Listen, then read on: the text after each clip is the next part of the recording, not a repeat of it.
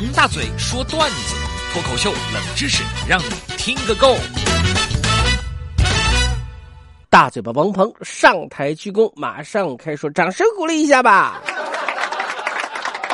呃，今天啊，我节目的一开始，我请求收音机前的有本事的朋友们帮我一个忙，我在节目当中郑重的给大家呢，呃，做这方面的一些嗯请求啊，因为十几年前我被人诅咒了，谁如果能帮大嘴巴王鹏解除这个诅咒的话呢，我是重重的有赏。说什么？开玩笑啊！不不不不不不开玩笑。我到现在还记得诅咒的准确内容啊，一个字都不差，那就是，呃，现在你们将结为夫妻，就是就是讲我太太嘛，对吧？我我生活当中也得对我太太吐吐槽啊，呃，确确实实昨天是节日啊，不好说，但是今天可以讲嘛。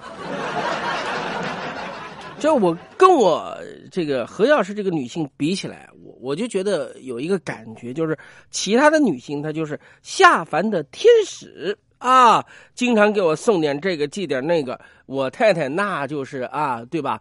呃，惩罚我的这个什么？嗯。那么说实在的，这些我都不敢跟何药师说，为什么呢？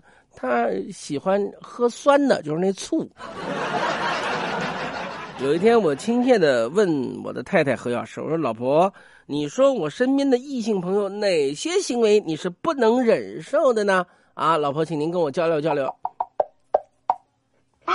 我这么问没有其他的意思，我的意思是你说了以后我可以注意一点。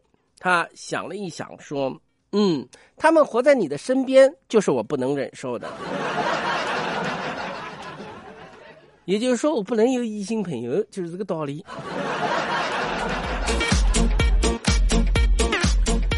但是呢，既然身边不能有异性朋友，那我们就上网聊，对吧？虚拟的可以吧？我我我我聊了一个女网友，那女网友呢，她呢是卖服装的，哎，人家也没有什么居心叵测，就是崇拜我，因为我跟他讲，我是一名篮球运动员。运动员，运动员算不算呢？算，因为我占了一个字，就是员。他说他非要送我一件衣服，那怎么办呢？为了保持我在他心中美好的形象，我坚称自己我身高一米九十八。那衣衣服寄过来了，下摆已经到达膝盖了。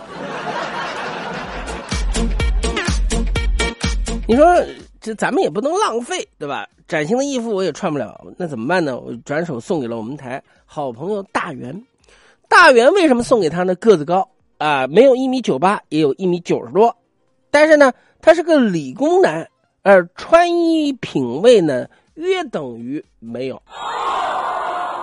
大元很喜欢我送他的这件衣服啊，并且表示这是他人生当中第一件不是格子的衬衫。